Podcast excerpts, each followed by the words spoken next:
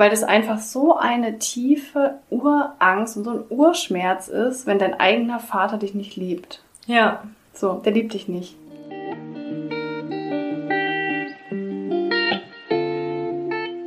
Rein reflektiert, dein Podcast für persönliche Weiterentwicklung und mehr Realität. Wünschst du dir auch manchmal mehr Selbstvertrauen und Mut zur Veränderung?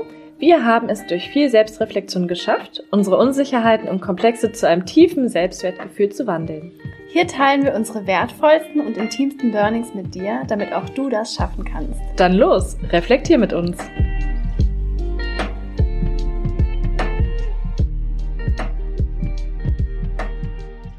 Hallo ihr Lieben, so schön, dass ihr wieder da seid zu einer neuen Podcast-Folge. Ich bin Caro und ich bin Sarah und heute sprechen wir über das Thema Vaterkomplexe. Für mich persönlich ist es vor allem ein großes Thema und war mir ein Anliegen darüber zu sprechen, weil ich selbst ohne meinen Vater aufgewachsen bin und das gerne mal mit anderen teilen möchte, denen es vielleicht auch so geht. Wir wollen auf jeden Fall noch mal vorweg sagen, dass es uns absolut nicht darum geht, Väter im Generellen irgendwie schlecht zu machen oder ein schlechtes Licht zu rücken. Wir wissen, dass es ganz viele tolle Väter und Papas da draußen gibt. Ähm, wir sprechen einfach nur von unseren, beziehungsweise ich von meinen Erfahrungen. Und es ist mir sehr wichtig, das mit anderen zu teilen, weil ich weiß, dass es vielen eventuell auch so geht. Wir haben auch wieder eine Instagram-Umfrage gemacht und euch gefragt, ob ihr mit eurem Papa aufgewachsen seid und 75 Prozent haben mit Ja geantwortet und 25 mit Nein. Relativ viele sogar mit Papa aufgewachsen. Hätte ich jetzt aber auch erwartet. Viertel ne? ohne, ne? Ja, also gar nicht so wenig, ne? Nee, finde ich auch. Und dann haben wir auch noch gefragt, wer hat euch mehr beeinflusst? Eure Mama oder Papa? Hängt natürlich jetzt auch davon ab, ob ihr überhaupt mit Papa aufgewachsen seid. Aber wenn man jetzt zum Beispiel mit beiden Elternteilen aufgewachsen ist, dann haben 89 Prozent für Mama gestimmt und 11 Prozent haben gesagt, dass der Papa sie mehr beeinflusst hat. Wow. Das, das finde ich auch schon richtig krass, ja. Also fast 90 Prozent. Mhm. Verrückt. Ich dachte mir aber auch so, wie ich das kennengelernt habe, übernimmt die Mama meistens schon so ein bisschen die größere Rolle. Klar, oder viele Mütter sind gerade in der Generation unserer Eltern hat dann auch eher zu Hause geblieben. Genau, das hatte ich auch gerade, ja. Aber trotzdem finde ich es irgendwie erstaunlich, mhm. dass nur bei 11 Prozent die gesagt haben, dass der Vater den größeren Einfluss sogar hatte. Finde ich auch krass, mhm. ja. Gerade weil man ja denkt, irgendwie, der Vater ist vielleicht stark und hat irgendwie normalerweise eher riesigen Einfluss auf alles. Irgendwie schon. Ne? Ja. Und dass er dann weniger Einfluss irgendwie drauf hatte. Ich denke auch, dass sich das in den nächsten Jahren verändern wird, weil ja wirklich immer mehr Väter auch diese Elternzeit für sich in Anspruch nehmen und auch immer mehr darauf Wert legen. Ne? Ja, finde ich auch voll schön. Ja, finde ja. ich auch mega schön. Dann war die nächste Frage, das finde ich richtig spannend.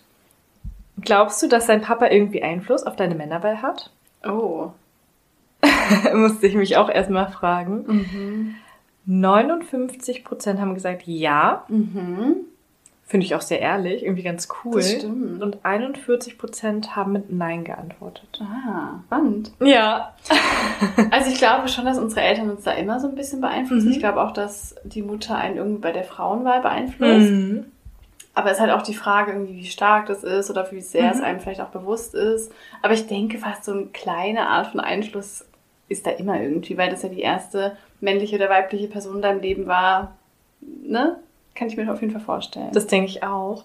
Und dann hängt es aber auch wahrscheinlich immer nochmal damit zusammen, welche Beziehung hast du mit dem Elternteil. Wenn du eine Klar. schlechte Beziehung zu deiner Mama hast, dann wirst du dir wahrscheinlich eine Frau als Mann suchen, die deiner Mama dann eher weniger ähnelt. Mhm. Kann ich mir vorstellen. Ja, könnte auf jeden Fall auch sein. Oder es läuft halt eher so unterbewusst und plötzlich ja. landest du dann wieder da so ein bisschen. Stimmt, weil du der Frau dann gefallen willst. Also vielleicht auch so die noch nicht aufgearbeiteten Komplexe, die du dann bei deiner Mama hattest. Ja.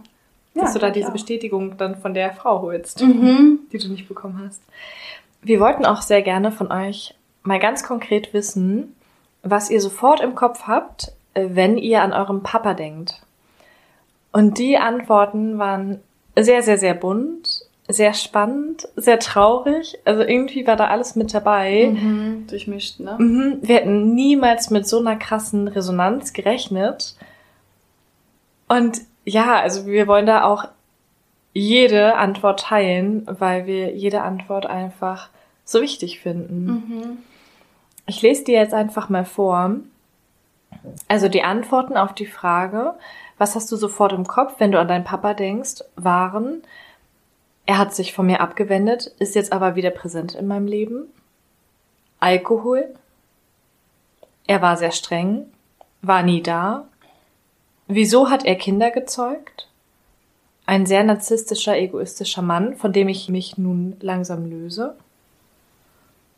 Er hat mir seine Interessen und Charaktereigenschaften vererbt, die guten wie die schlechten. Kann ich übrigens auch unterschreiben. er hat Humor und war immer neugierig in Bezug auf die Dinge, die mich interessierten.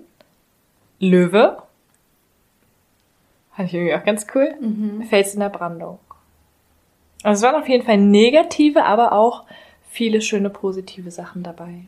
Ich finde es auch erstaunlich, wie viele sich darauf gemeldet haben sozusagen oder was im Kopf hatten. Natürlich denke ich auch, dass wenn du eine, ich sage jetzt mal einfach mal extremere Beziehung da hast, vielleicht eben auch negativer, dass du dann eher auch auf sowas antwortest, wie wenn das mhm. einfach eine ganz normale Beziehung ist, die dir jetzt, mhm. weißt du, nicht extrem gut oder extrem Stimmt. schlecht.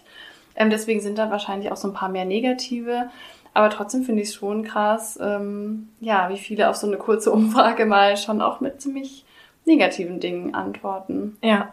Und der Grund, warum wir die Folge ja auch machen wollten, hatte ja Caro vorhin schon mal so kurz erwähnt, ist unter anderem der, dass Caro mit ihrem eigenen Papa sehr, wie soll man sagen, kompliziertes Verhältnis. Ja. Schwer auszudrücken. Ja, ist echt schwierig gerade. Ja, ich will es auch nochmal sagen, warum ich das so gerne irgendwie auch erzählen möchte, weil ich habe mich so lange in meinem Leben so einsam gefühlt, weil ich dachte, nur mir geht es so. Und irgendwann bin ich auf ein YouTube-Video gestoßen, wo eine davon erzählt hat, dass sie ihren Vater nicht kennt. Mhm. Und es hat so krass mein Leben verändert, mhm. weil es das erste Mal war, dass ich von jemandem irgendwie gesehen oder gehört habe, dass der Person auch so geht. Mhm. Und deswegen ähm, möchte ich es auch gerne machen. Ich bin mit dem Thema jetzt mittlerweile so gut, dass ich mich so gut damit fühle, dass ich das auch teilen kann. Und dann denke ich mir, es wäre einfach schön, ich weiß einfach, es gibt andere Menschen da draußen, denen geht es auch so, oder die haben auf mhm. jeden Fall komplizierte Beziehungen mit ihren Vätern ähm, ja, dass ich denen einfach das Gefühl geben kann, dass sie nicht alleine sind. Ähm, und was mir auch gerade schon aufgefallen ist, wenn du das Wort Papa sagst, ist es für mich richtig komisch. Echt? Also Papa ist für mich so ein ganz komisches Wort, weil das habe ich halt in meinem ganzen Leben noch nie benutzt. Krass. Also für mich war es auch lange schwer, überhaupt Vater zu sagen. Mhm. Aber das war so das Äußerste. Mhm. Aber wenn du immer sagst, ähm, ja, dass ihr mit eurem Papa und mhm. ich denke immer so, das Wort Papa stößt bei mir so richtig auf Ach, ich weiß auch nicht, so ein ganz komisches Gefühl in mir. Krass. Ja. ja, Papa ist auch nochmal so ein bisschen näher als Vater, ne? Total. Vater hätte ich jetzt nur gesagt, wenn ich irgendwie sauer bin ja. oder Abstand schaffen möchte. Und es ist mir erst jetzt gerade so aufgefallen, dass ich in meinem ganzen Leben halt noch nie Papa gesagt habe. Also, das ist richtig krass, ja, ja, klar. Jetzt nicht wirklich zu jemandem. Ja. Genau. Ja, ich, ich kann es ja mal so ein bisschen erzählen. ich mhm. versuche es jetzt nicht ganz so lang zu ziehen, ist natürlich eine längere Geschichte. Also ein paar wissen es ja vielleicht schon, dass ich auf jeden Fall halb deutsch und halb indisch bin. Das heißt, meine Mama ist Deutsche, mein Vater ist Inder. Meine Mama hat mehrere Jahre in Indien gelebt. Sie hat ihn dann dort kennengelernt und sie hat auch eine Beziehung über drei Jahre. Und irgendwann ist sie dann schwanger geworden und hat mich bekommen. Ähm, in Deutschland dann auch. Und dann ist sie auch mit mir als Baby nach Indien geflogen. Und da war ich sechs Wochen alt und wir waren sechs Monate dort. Das heißt, die ersten Monate so meines Lebens habe ich auch dort verbracht. Und da war dann aber die Beziehung zwischen den beiden schon schwierig. Also es mhm. hat einfach nicht gut funktioniert. Ähm, es sind auch ein paar Sachen vorgefallen, die für sie einfach nicht klar gingen. Und mhm. für sie war dann eigentlich schon klar, irgendwie, das ähm, ja, funktioniert hier nicht. Dann war natürlich auch so das Problem, dass sie nicht dort dauerhaft leben wollte. Also sie mhm. wollte jetzt nicht mich dort komplett erziehen, weil ja, sie wollte in Deutschland leben und ein Kind in Indien aufzuziehen, ein junges Mädchen, ist halt auch nochmal ein anderes Thema. Mhm. Und er wollte aber auch nicht in Deutschland leben. Er wollte halt unbedingt, dass ähm, wir quasi dort leben. Mhm. Also wollte er dich eigentlich auch bekommen und hat sich auch gefreut? Also soweit ich weiß schon. Mhm. Ähm, es war dann nur so, dass äh, meine Mama dann eben mit mir dahin geflogen mhm. ist und er hatte das niemandem erzählt dass er ein Baby hat. Ach so. Das war zum Beispiel das erste Was? Ding. Also meine Mama kam dann da an und hat sich auch bestimmt gefreut. Ähm, und dann kamen irgendwann mal die, also ich habe noch drei Onkel, glaube ich. Also er hat noch drei Brüder. Mhm. Und die waren dann da und ich habe im Nebenzimmer geschlafen, habe irgendwann angefangen zu weinen und der meinte so, was ist das für ein Geräusch? Und sie so, ähm, deine Nichte? Okay. Und er hat nicht mal seinen Brüdern erzählt, dass sie ein Baby gekriegt hat, obwohl sie die erkannte. Also da dachte sie sich schon, das ist echt krass. Was geht da ab? Ähm, Ja, also ich war, war natürlich, ich kann jetzt nicht wirklich sagen, wie es war, aber das so von den Mhm. Erzählungen. Dann war es auch so, dass sie mal mit mir in der Wohnung von ihm war und er ist dann gegangen, hat die Tür von außen abgeschlossen. Ach, das hast du mir mal erzählt. genau, und ja. sie wusste halt nicht, wann er wiederkommt und hatte halt ein Baby. Das ist so krass. Und meine Mama ist halt sehr freiheitsliebend. Also meine Mama ist eine sehr unabhängige, starke Frau. Mhm. Dann hat, das ist ja danach sofort ausgezogen ins Hotel. Und dann hatten sie da halt auf jeden Fall noch Konflikte. mhm. Ja, wie die Beziehung zwischen den beiden war, weiß ich ehrlich gesagt selber nicht so Mhm. im Detail. Das war auf jeden Fall schwierig. Sie ist dann aber wieder mit mir nach Deutschland gegangen. Und dann hat er auf jeden Fall auch noch ab und zu mal so Postkarten geschrieben und Briefe. Die habe ich auch teilweise noch. An dich gerichtet auch direkt? Genau, also auch Ah, ganz okay. süß eigentlich, so von 1998 irgendwie so an Mhm. Baby Caroline und so. Ach, wie süß. Ja. Ähm, genau, also da war das dann wohl noch so. Mhm. Wir sind dann ja wieder ähm, in den Schwarzwald in Süddeutschland gezogen, in die Nähe von meinen Großeltern auch, damit ich da einfach so ein bisschen behütet Mhm. aufwachse. Und als ich dann fünf war, dachte meine Mama halt, bevor sie jetzt in die Schule kommt, gehen wir nochmal nach Indien, Mhm. damit ich halt irgendwie auch diesen Zusammenhang vielleicht besser verstehen Mhm. kann und ihn auch nochmal sehe. Und da waren wir, glaube ich, nochmal vier, fünf Wochen dort. Mhm. Und da habe ich ihn dann auch gesehen und ähm, wir haben Zeit mit ihm verbracht. Ich erinnere mich, ach, schwierig, ich erinnere mich generell Mhm. schon an die Reise, aber man weiß manchmal nicht mehr, finde ich, was weiß ich, weil ich es auf einem Foto gesehen Ja. habe oder was weiß ich wirklich noch. Oder weil es dir erzählt wurde, ne? Genau, also da kann ich ehrlich Mhm. gesagt nicht so ganz unterscheiden. Aber da war es auf jeden Fall schön. Also Mhm. ich kann mich schon erinnern, dass ich das auch genossen habe, wenn wir so zu dritt irgendwie Zeit verbracht haben, auch wenn ich jetzt nicht wirklich Mhm. greifen konnte, das ist mein Vater. Also ich hab's, wie versteht man das als Fünfjährige? Das weiß ich natürlich Ja. jetzt auch nicht mehr. Hast du da noch irgendwelche Bilder dann im Kopf oder bist du dir jetzt nicht sicher, ob du die Bilder vielleicht von Fotos Ja, kennst? da bin ich mir nicht so sicher. Okay. So ein bisschen Mhm. gemischt irgendwie. Also ich weiß, dass ich ihm gegenüber ultra schüchtern war. Ich war Mhm. ein extrem schüchternes Kind. Mhm. Aber ich fand es, glaube ich, so ganz gut. Generell die Mhm. Reise fand ich toll. Und dann war das halt so, dass er unbedingt wollte, dass entweder Mama und ich dort bleiben Mhm. und mit ihm leben oder dass sie mich dort lässt und sie nach Deutschland geht, krass. arbeitet und ihm Geld schickt. Oh. Und beide Optionen waren halt für meine Mama so 0,0 Ja, na klar. kam sie in Frage. Und er war, es kam aber irgendwie auch nicht in Frage, dass er in Deutschland lebt und ich weiß auch nicht, ob meine Mama zu dem Zeitpunkt halt auch noch eine Beziehung mit ihm wollte. So. Mhm. Und was ich aus Erzählungen zumindest weiß, ähm, hat ihn das halt wahrscheinlich verletzt oder auf jeden Fall wütend gemacht oder die hatten auf jeden Fall einen Konflikt. Mhm. Ist ja auch nochmal ein anderes Thema, die Beziehung der Eltern und das Kind, ne? Mhm. Aber ich weiß auf jeden Fall, dass er dann am Abend, bevor wir abgeflogen sind, ähm, betrunken war und dann kam er quasi zu unserem Hotel und ist dann halt ziemlich wütend geworden, hat halt an die Tür geklopft und meine Mama angeschrien und auch mal so gegen die Wand geschlagen und so. Ja. Und ich habe eigentlich im Schlafzimmer nebendran geschlafen, aber ich hatte ganz lange danach immer den gleichen Albtraum, wo ich dann irgendwann äh, herausgefunden habe, dass es aus dieser Situation Oh, kam, weil ich das natürlich krass. gehört habe. Also das war quasi ein Zimmer. ja. Ähm, und ich habe mich wahrscheinlich schlafen gestellt, ich weiß es nicht mehr. Mhm. Aber ich hatte da so Angst, weil ich kannte es ja gar nicht. Davor waren es nur Mama und ich und alles war Ja, na harmonisch. klar.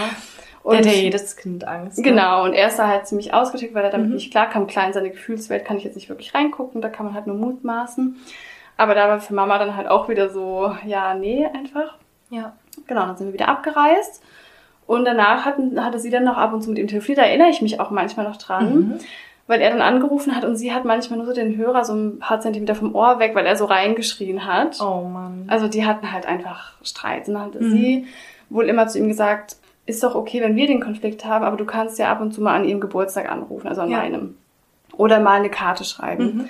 Aber wo anscheinend war er dann halt so sauer darüber oder auch so verletzt. Keine Ahnung, vielleicht konnte er auch nicht dieses halbe, das kann ich jetzt nicht beurteilen. Mhm. Auf jeden Fall ist dann der Kontakt halt komplett abgebrochen. Und es war auch das letzte Mal, dass ich ihn dann gesehen hatte und Mit überhaupt dann, oder? Genau. Ja. überhaupt irgendwas von ihm gehört habe. Genau, und das war dann so der letzte Stand und ich habe das als Kind, ja, man hat wieder verdrängt. Ich habe mir da ehrlich gesagt Mhm. im Bewusstsein nicht so viel Gedanken drüber gemacht. Mhm. Meine Mama hat das halt so beobachtet, aber wusste vielleicht auch nicht so richtig, Ja. was sie dazu jetzt sagen soll. Und dann hat sich das halt so hingezogen, einige Jahre.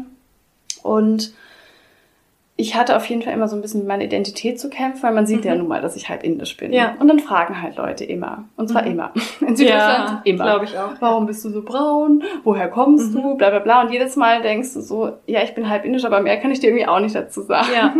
Und das war echt krass schwer für mich. Also Das kann ich mir vorstellen. Du siehst deine Mama halt auch wirklich nicht ähnlich. Nee. Ne? Und ich habe, also das Ding ist, wenn man sich dann auch mal kurz dieses ähm, Rassismusgefühl anguckt, ich hatte in meiner ganzen Familie, war ich die Einzige, die nicht weiß ist. Hm. Das ist halt echt, also nicht, dass meine Familie jetzt rassistisch war, aber das Mhm. ist halt einfach dieses Gefühl, warum bin ich eigentlich anders? Du verstehst es halt irgendwie nicht. Ja.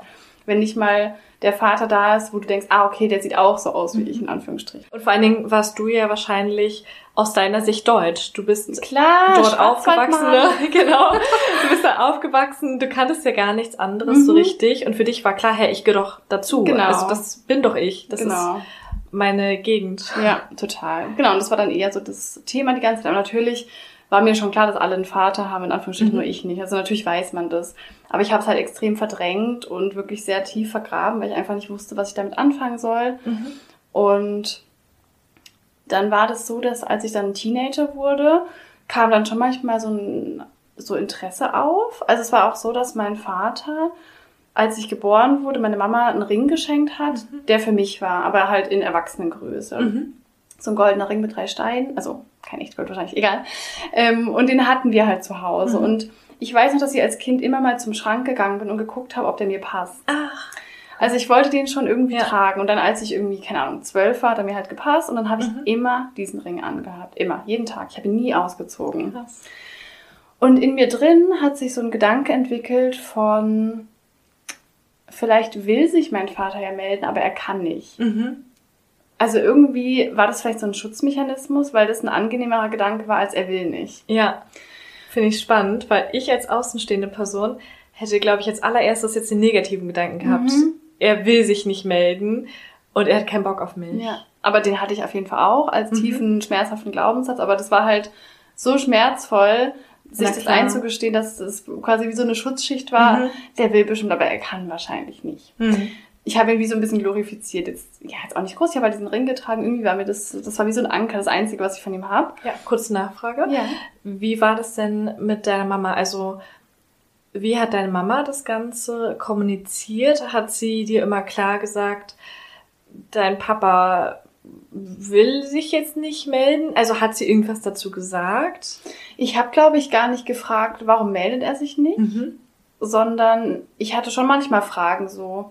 Also ich muss sagen, so bis ich ein Teenager war, weiß ich das nicht mehr wie als Mhm. Kind. Ich habe, glaube ich, habe gar nicht drüber geredet oder mir Mhm. gar nicht groß Gedanken gemacht, außer mit diesem Ring, also irgendwie Mhm. doch, keine Ahnung. Also hat sie es aber auch nicht von sich aus thematisiert. Von sich aus jetzt nicht, aber wenn ich Fragen hatte, sie hat mir immer alles beantwortet. Mhm. Also sie hat mir immer alles erzählt. Wie war das? Wie war er? Oder wie ist er? Oder keine Ahnung, oder wenn ich gefragt habe, wie war das eigentlich da? Oder warum war das so? Also sie hat mir das dann schon immer erklärt. Und ich glaube, sie hat dann schon mir das so erklärt, dass sie dann eben diesen Konflikt hatten und er dann halt damit irgendwie nicht zurechtkam, sage ich jetzt mal, dass wir gegangen sind, so ein bisschen Mhm. vielleicht.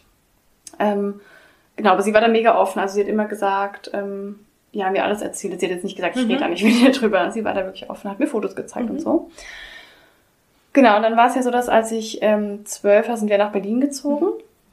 Und dann dachte ich halt irgendwie immer so, okay, wenn er sich jetzt melden wollte, hätte er die Telefonnummer gar nicht mehr. Ja. So, so krass, was man als Kind so für Gedanken hat, ne? Ja. Ähm, und dann war ich nämlich irgendwann, ja, ich weiß nicht, ich glaube 14 und habe dann mit äh, Ela, meiner besten Freundin, Mhm. zusammen beschlossen, dass ich ihm jetzt einen Brief schreibe. Ach, mit 14 schon? Ja, Ah, das okay. erste Mal, dass ich dachte, komm, du weißt, der ist da irgendwo Mhm. und vielleicht will er sich ja die ganze Zeit melden, weißt du, aber er kann nicht, weil die Telefonnummer ist falsch. Das Ja. war mein Gedanke, meine Angst irgendwie. Mhm. Und dann habe ich einen Brief geschrieben, da stand einfach nur drin, hallo, irgendwie, ich bin hier Caro, deine Tochter, ich glaube, ich habe ein Bild reingemacht. Ähm, irgendwie, wenn du Kontakt aufnehmen willst, ich glaube, meine E-Mail-Adresse habe ich dann reingeschrieben. So liebe Grüße, irgendwie sowas. Hab den dann schweren Herzens abgeschickt und gedacht, okay, gucken wir mal. Ich wusste auch nicht, ob er ankommt. Wollte ich gerade fragen. Ja, weil meine Mama hatte noch eine ganz alte Adresse Mhm. auf einem alten Brief als Absender. Und es war schon neun Jahre her, dass wir dort waren. Okay. Und wir dachten halt, ja gut, abschicken kann man ihn Mhm. ja mal, passiert ja nichts. So, und das war dann halt wieder diese Lehre, kommt er an, ist er angekommen, was Ja. denkt er? Und natürlich in meinem Selbstschutz, der Brief ist bestimmt nicht angekommen. Oh, So. krass. Ja. Und so habe ich dann die nächsten Jahre so gelebt, habe jeden Tag diesen Ring getragen, weil ich dachte, oh nein, ähm, vielleicht werde ich nie Kontakt mit ihm haben mhm. und ihn nie kennenlernen, jetzt habe ich wenigstens diesen Ring. Ich finde es so krass, wie lange du dann quasi hoffnungsvoll auf eine Antwort von ihm gewartet hast. Und ich kenne es ja bei mir. Du kennst vielleicht eine abgeschwächte Form, du bist ja vielleicht ein bisschen geduldiger als ich. Aber alleine, wenn man jetzt mit seinem Freund oder mit einer Freundin schreibt und die antworten über einen längeren Zeitraum nicht, da ist man ja auch manchmal schon so ein bisschen so, hey, warum antwortest du nicht? Ne, dass ja. man sich das irgendwie denkt. Also ich muss sagen, so extrem war es nicht, weil ich ehrlich gesagt wirklich gar keine Hoffnung groß hatte, dass er mhm. ankommt, weil Indien ist so ein unorganisiertes Land, dass da überhaupt ein Brief ankommt. Also ehrlich gesagt habe ich ihn abgeschickt und dachte, mhm. der kommt, also wahrscheinlich ist er gar nicht angekommen. Mhm. Deswegen habe ich jetzt nicht jeden Tag im Briefkasten geguckt, so ja. tatsächlich nicht. Und dann war ein ziemlich krasser Knackpunkt. Da war ich, glaube ich, 18, also vier Jahre später, mhm. bin ich in meinem E-Mail-Postfach und habe eine E-Mail aus Indien von einem indischen Männername, der aber nicht mein Vaters Männername war. Und da steht Call und dann der Name von meinem Vater und eine Handynummer. Ach, mit 18 war sowas? Ja. Das wusste ich, glaube ich, gar nicht, oder? Weiß ich nicht, oder vielleicht ja. habe ich es äh, schon länger mal erzählt. Und ich öffne diese E-Mail und das war wie so ein im selben Augenblick, das war so krass, wenn ich das mir so überlege, habe ich diesen Ring abgenommen. Echt? Weil mir dann klar wurde, er hat vor vier Jahren diesen Brief bekommen, weil nur stimmt. da meine E-Mail-Adresse drin war. Oh, stimmt. Und die letzten, keine Ahnung, 13 Jahre habe ich mich selber in diesem Schutzschwall mhm. befunden von, er würde gern, aber er kann nicht. Und oh, bestimmt, jetzt mal ein bisschen übertrieben, bestimmt versucht er ständig anzurufen und die Nummer ähm, geht nicht. Mhm. Der Arme so ein bisschen. Ja. Ähm, Deswegen versuche ich mir jetzt noch einen Brief zu schicken, dass er sich melden kann. Auch, der kommt auch nicht an. Und da wurde mir, dann ist dieser Schutzwall halt so kaputt gegangen, wo die Realität halt so ein bisschen hochkam, mhm. was für Außenstehend irgendwie offensichtlicher wäre. Man schützt sich halt so. Weiß man ja. natürlich nicht. Wo ich dachte, oh mein Gott, er hat diesen Brief bekommen, wo seine 14-jährige Tochter mit einem Foto ähm, ihm schreibt und sagt, hey, ich hätte gern Kontakt, melde dich doch mal. Und der war die ganze Zeit da. Und vier Jahre später erst, also ich meine, ein Jahr hat einfach mal 364, 365 Tage. Ja. Und das war richtig krass. Ich habe Instinkt, ich habe wirklich, ich habe jetzt nicht geweint oder geschrien oder mhm. gar nichts. Ich habe völlig emotionsfrei diesen Ring abgenommen, diese E-Mail geschlossen, habe es erst einen Monat später meiner Mama Ein erzählt. Monat. Ich habe es wieder komplett verdrängt. Ich konnte mit diesem Schmerz nicht, also es wäre völlig unmöglich gewesen. Hast du es niemandem erzählt? Ich habe es niemandem erzählt. Freundin? Mhm. Ah, krass. Also ein oder ein paar Wochen vielleicht, ich weiß nicht mehr. Mhm. Eine Zeit lang irgendwann so, äh, Mama, ich wollte dir da übrigens noch was erzählen. Sie so, was? So war voll erstaunt. Und sie war dann halt mega neugierig. In der E-Mail stand ja nur Call, diese Nummer. Mhm. Und der Name meines Vaters von einem anderen indischen Mann. Also völlig verwirrend. Ja. Und Mama sofort, ach krass, ich rufe da an, gib mir die Nummer. Also sie war da mega ja. äh, motiviert. Mhm. Sie kennt ihn ja auch irgendwie anders. Und dann war es tatsächlich so, dass sie da angerufen hat mhm. und dann war ein anderer Mann eben dran, der, der mir die E-Mail geschrieben hatte. Mhm. Und der hat gesagt, ja, der ist gerade nicht da, so mein Vater, aber irgendwie, und dann meinte sie, kann er vielleicht zurückrufen mhm. oder so. Und dann war das irgendwie so, dass ich, glaube ich, bei meinem Freund war. Also ich hatte ja damals mhm. auch bei meiner Mama gewohnt, war dann irgendwie bei meinem Freund oder so über Nacht und kam dann am nächsten Tag nach Hause. Und dann meinte sie, äh, heute Morgen um sechs hat übrigens sein Vater angerufen. Okay. Und ich so, hä? also, das muss ich mir vorstellen, so nach 13 ja. Jahren ruft mal eben den Vater an irgendwie. Das ist wirklich Kam ich gar nicht drauf klar. Hm, verstehe ich. Und da meinte sie, äh, ehrlich gesagt, hat sie ihn kaum verstanden. Es war, das Englisch war halt so gebrochen oder er war mhm. irgendwie, klang irgendwie nervös oder was weiß ich, aber mhm. er hat halt irgendwie so vor sich hingestammelt. Ähm, irgendwie, keine Ahnung, ehrlich gesagt, mehr im Detail. Da meinte, hat sie halt nochmal zu ihm gesagt, vielleicht kannst du ja mal eine E-Mail schreiben an diese mhm. Nummer oder dich nochmal melden, so, irgendwie sie hätte gerne Kontakt oder irgendwie sowas in die Richtung. Mhm. Ich weiß jetzt auch nicht mehr genau, das ist auch schon wieder acht Jahre her. Ähm, ja, und das war's dann wieder. Und dann kam gar nichts? Nee. Nie? Nie. Das ist krass. Und wenn ich das jetzt rückblickend betrachte, fing ja dann richtig krass meine Krise an mhm. wo ich in die depressive Phase kam, wo mhm. ich mich krass verloren gefühlt habe. Aus mehreren Gründen habe ich ja in der Therapiefolge schon erzählt, mhm. ähm, wo ich richtig am Boden war und das lag unter anderem daran, weil dieser Schutzwall gebröckelt ist. Ja. Weil ich den nicht mehr hatte. Da musste ich mir irgendwie eingestehen, dass er mich nicht dass er keinen Kontakt mit mir will. Hm. Obwohl er, obwohl ich ihm geschrieben habe, obwohl er die Nummer hat, obwohl er die E-Mail-Adresse hat, obwohl ich Hm. noch ein Foto reinklebt hat. So Ja. die süße kleine 14-jährige Ja. Caro. Trotzdem will er nicht so. Und erst in der Therapie habe ich dann, ich habe das Thema dann weiterhin nicht bearbeitet, weil Mhm. ich wusste auch nicht wie. Das war so tief verschlossen in meinem Inneren unter Ja. Schichten von Schichten. Ich wusste nicht mal, wie ich da rankommen sollte, Mhm. geschweige denn, was ich machen sollte, in Anführungsstrichen. Also Ja. war so eine richtig komische Situation. Genau, und als ich dann in Therapie war, eigentlich aus, in Anführungsstrichen, oberflächlich anderen Gründen, Mhm. wie depressive Phase und ähm, Problem mit dem Essen und unglücklich sein, ähm, bin ich dann quasi Stück für Stück in diesen drei Jahren immer näher, immer Schicht für Schicht Mhm. an dieses tief verborgene Gefühl äh, mit meinem Vater gekommen. Und ich konnte am Anfang der Beziehung nicht Vater sagen. Ich Ja, konnte dieses Wort nicht ja. aussprechen. Das war so unwirklich für mich. Ich habe immer gesagt, ja, der so. Okay. Also ich konnte es nicht sagen.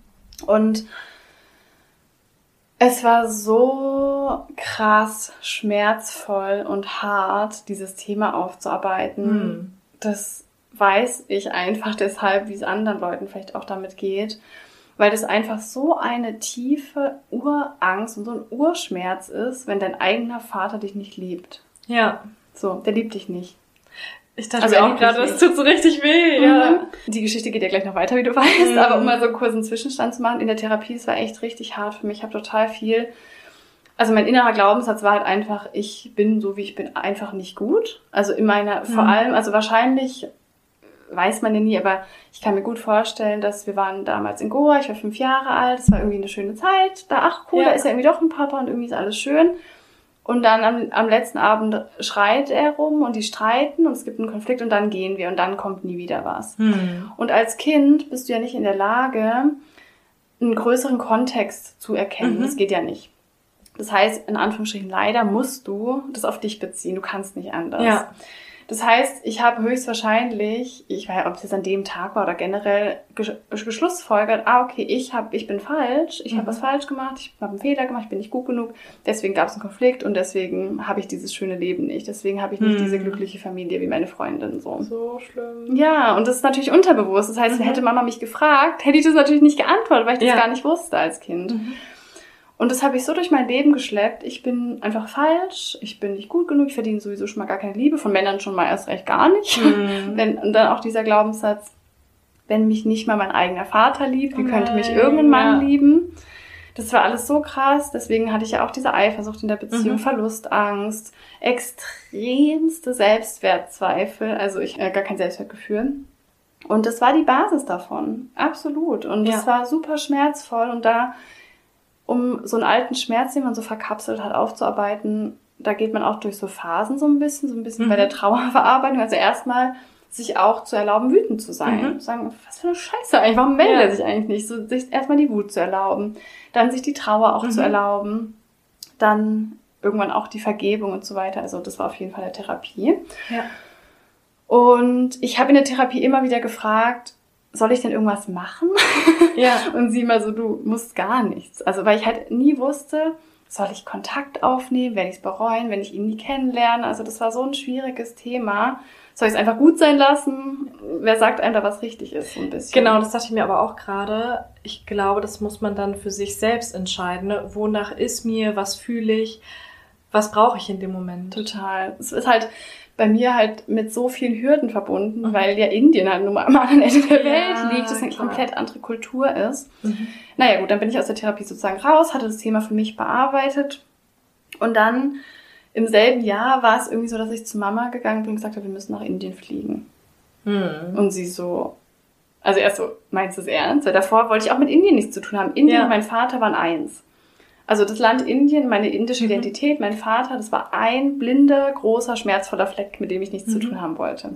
Kurze Frage, was mich interessiert. Ja. Hatte ich damals eigentlich irgendjemand gefragt, ob du eine andere Sprache außer Deutsch sprechen kannst dann? Generell so im Alltag oder? Ja, genau. Also dadurch, dass sie ja wussten, dass du zum Teil indisch bist. Ach, in Indien meinst du? Nee, hier in Deutschland Ach so, dann nee. auch. also vielleicht mal oder so, was, was, oh, das ist dann auch gerne sagen, ja, ich bin halb Inderin. Ach toll, was isst man da so? Oder was macht man da so? Ich mal so, keine Ahnung. Ja, weil das ist ja oftmals so, wenn ich jetzt zum Beispiel weiß, hm, gut, mein Freund ist jetzt Kosovo-Albaner. Dann habe ich damals auch am Anfang noch gesagt, ja, sag doch mal was auf Albanisch. Ja. will mal hören, wie sich das anhört. Und deswegen habe ich mich gerade gefragt, ob das auch mal bei Frage dir kam bestimmt vorgekommen auch. ist. So kannst du auch Hindu oder so. Mhm. Und ich so, nein, ich weiß nicht mal. Lass mich in mit dem Thema. Ja. Ja, das kam auf jeden Fall auch öfter. Genau, also das war dann so, dass quasi ich auch meine indische Identität an dieses schmerzvolle Vaterthema geknüpft habe und auch das deswegen nicht Mhm. bearbeitet habe. Und nachdem ich das in der Therapie aber so aufarbeiten konnte, hatte ich dann irgendwie so ein ganz tiefes Bedürfnis, einfach mal nach Indien zu gehen. Für mich. Ja. Aber natürlich alleine war im ersten Step für mich auch zu krass. Ja, na klar. Also, es wäre zu heftig gewesen. Ja. Und dann habe ich halt zu Mama gesagt, wir müssen nach Indien fliegen, nach Goa natürlich auch, da wo Mhm. er eigentlich wohnt, wohnte, whatever. Wusste ich ja in dem Moment nicht. Und sie irgendwann, ja, okay, machen wir. Und dann sind wir echt einen Monat lang nach Goa geflogen und es war so schön. Es war, also es war auch krass. Also ich hatte unfassbare Angst davor, wie Ja. das sein wird, mich dem zu stellen, das zu sehen. Und ich hatte auch Tage, wo ich echt im Bett lag und nur geweint habe, weil ich, oh, das war einfach krass, damit klarzukommen, irgendwie plötzlich dieses Land zu sehen und zu denken, das Ja. ist 50 Prozent von mir, zumindest Ja. von meinen Genen, von Ja. mir als Mensch. Ja. Nach, äh, wie alt war ich da? Weiß ich nicht, 20 Jahren. Es war echt eine ultra intensive Reise, aber es war so wertvoll und Mama ist damit so schön umgegangen, dass sie es auch mit mir gemacht Mhm. hat und so. Es war wirklich extrem wertvoll. Also ich habe mir erlaubt, meinen indischen Teil für mich auszuleben, zu entdecken, So unabhängig schön. von meinem Vater. Das war so wichtig für mich. Mhm. Und dann, äh, als nächsten Step, wie du ja weißt und Ja. auch die anderen hier schon wahrscheinlich wissen, äh, war es dann nach ähm, im Jahr darauf sogar schon so, dass Mhm. ja die Modelagentur, bei der ich dann war, gemeint hat, hey, du kannst nach Indien gehen zum Modeln. Und bei mir war sofort klar, ja, mache ich auf jeden Fall. Was für ein Zufall Ja, auch, oder? ich, hab, ich war in dieser Agentur, habe mich vorgestellt, ich habe nur gesagt, ich wäre auch bereit zu reisen. Ich habe nichts weiter gesagt. Ja. Und er so, ja, ich habe hier einen Vertrag für Mumbai. Und ich meine, du hättest ja überall woanders auch Auf modeln der können. ganzen Welt, also theoretisch jetzt mal. Ja. Aber es war Indien und es musste so sein. Das ist so krass. Also gut, vielleicht wollten sie da auch deinen Typ haben, weil Klar. du ja nun mal halb indisch Aber es könnte ja aussiehst, auch ganz klar. ehrlich, also Ja, Also ich gehe ja für natürlich. vieles durch. Ja, ja, was ich meine? Total. es ist für mich auch echt gerade irgendwie so ein bisschen therapeutisch, das nochmal alles so ausführlich zu erzählen, auch so der Öffentlichkeit. Das habe ich ja noch nie so. Also ich teile ja schon sehr viel, aber das war so mein Ja. letztes Geheimnis. Mhm. mal. Fühlt sich irgendwie gut an. Verstehe. Genau, und dann war es eben so, ja, du kannst äh, für ein paar Monate nach Mumbai und irgendwie wusste ich sofort, das will ich auf jeden Fall machen. Ich wollte ja sowieso reisen und als Ja. Model arbeiten, also es war klar. Und da ich das Jahr davor schon dort war, habe ich mich auch echt irgendwie Mhm. theoretisch sicher, sicher gefühlt, das allein zu schaffen. Aber natürlich hatte ich trotzdem eine Todesangst, wie Ja. andere wahrscheinlich auch schon mal gehört haben. Ähm, aber ich habe es trotzdem gemacht und es war natürlich wunderbar und ich bin da unglaublich dankbar dafür. Und ich war dann einmal quasi drei Monate dort und habe es total geliebt. Es lief Mhm. alles super und bin dann nochmal nach Hause geflogen und bin dann nochmal hin für drei Monate. Und beim zweiten Mal war ich dann halt wirklich mega sicher dort. Also ich Ja. kannte die Gegend, ich war richtig selbstsicher. Dann, man kennt sich dann einfach irgendwann schon aus. Mhm. Und dazu muss ich nochmal sagen, das hatte ich davor so ein bisschen äh, ausgelassen. Und zwar hatte ich ja diese E-Mail-Adresse noch von diesem Typen, Ja. der mir da geschrieben hatte. Die hast du so lange aufgehoben. Ja, die habe ich jetzt so noch. viele Jahre. Ich habe jetzt noch die E-Mail. Ach, krass. Ich werde ihn nie löschen. Ja, kann ich total verstehen. Weil du, du denkst ja auch, das ist ja mein einziger Anhaltspunkt. Na klar. Also man muss ja auch dazu sagen, ich Mhm. wusste nie, wo er wohnt. Ich wusste nie, ob er noch lebt. Ja. Ich wusste nie, ob ich Geschwister habe.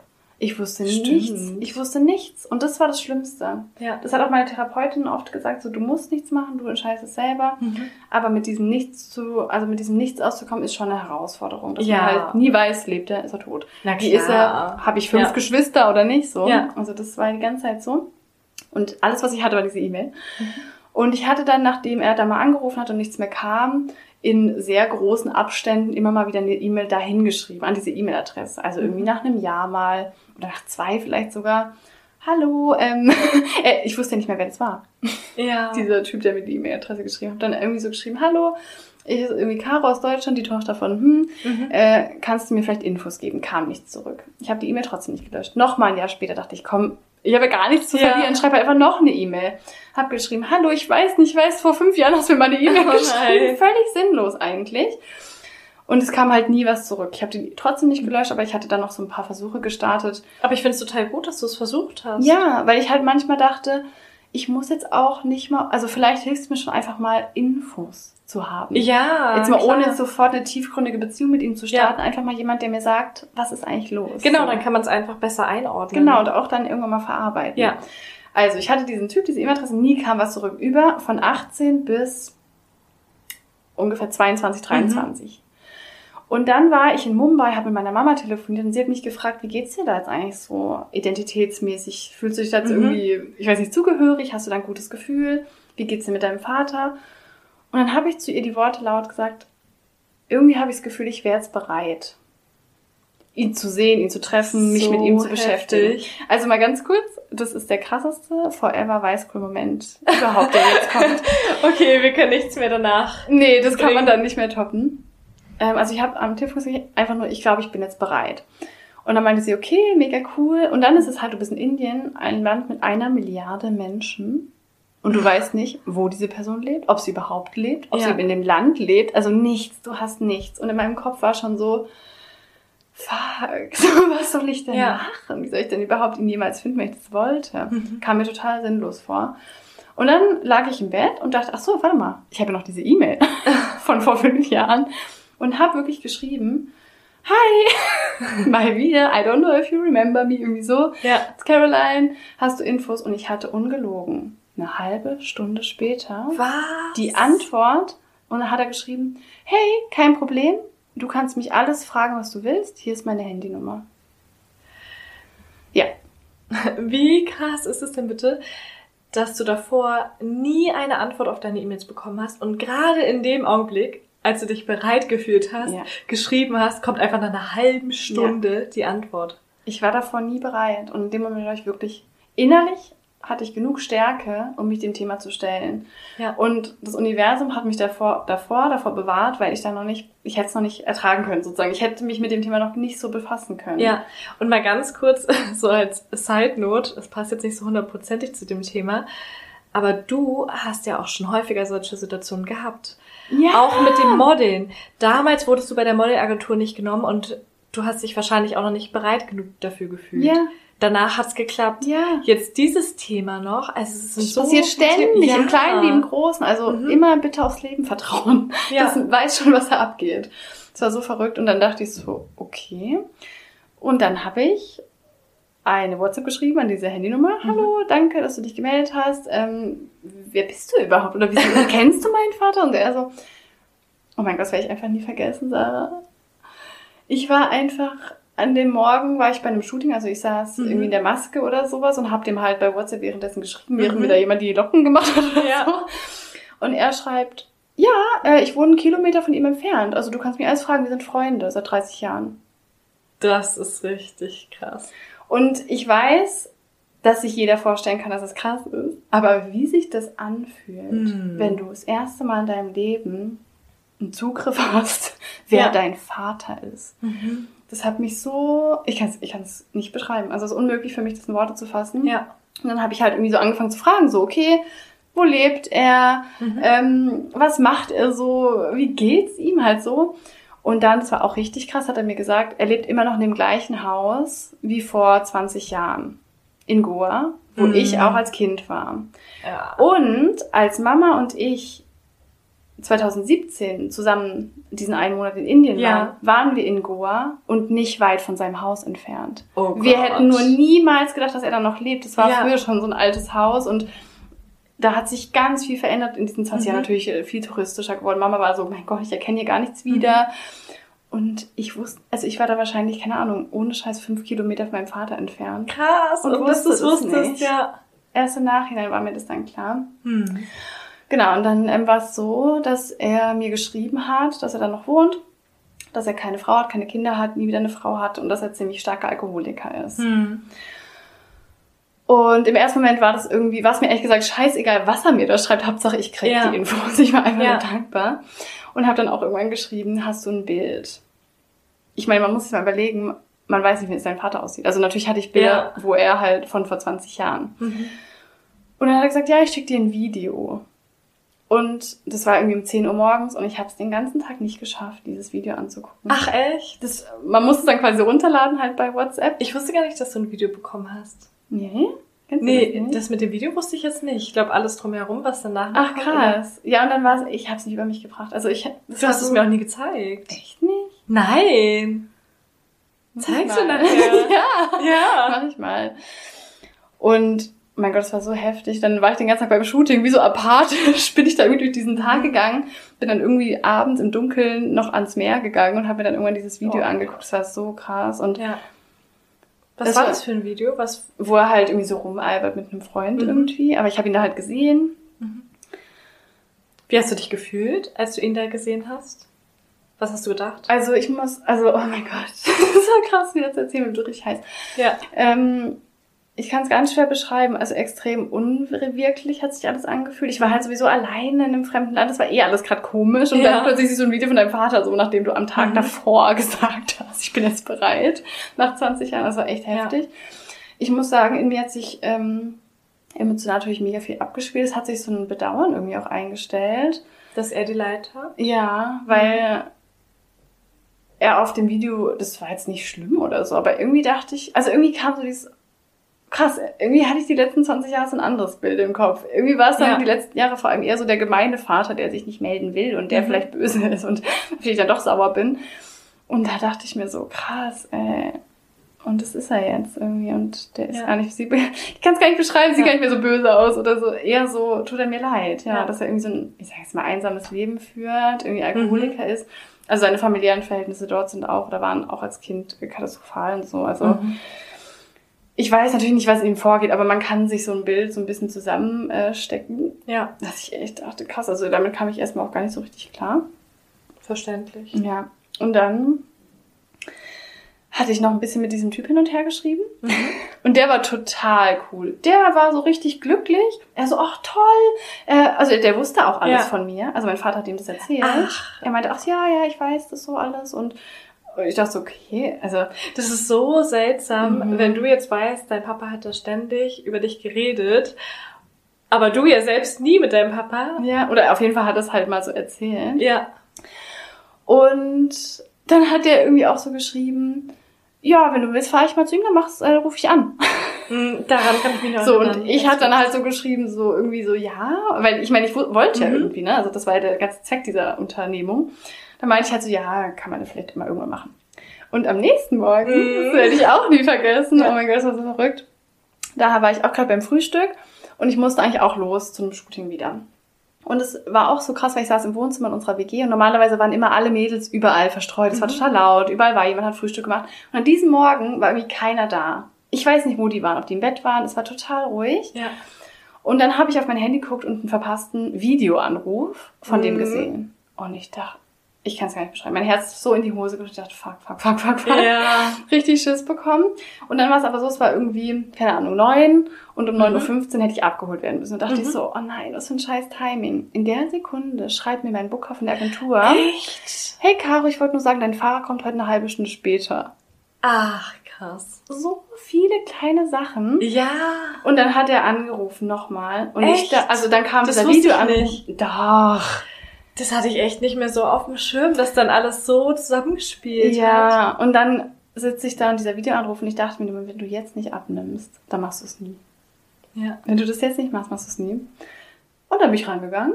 Dann war da dieser Typ, das war wohl, ist halt wohl sein Freund, und meinte so, hi, für den ist es ja total locker, weißt du, der ist ja emotional nicht involviert. Hi, äh, ich bin jetzt hier gerade bei deinem Vater, soll ich ihn dir geben?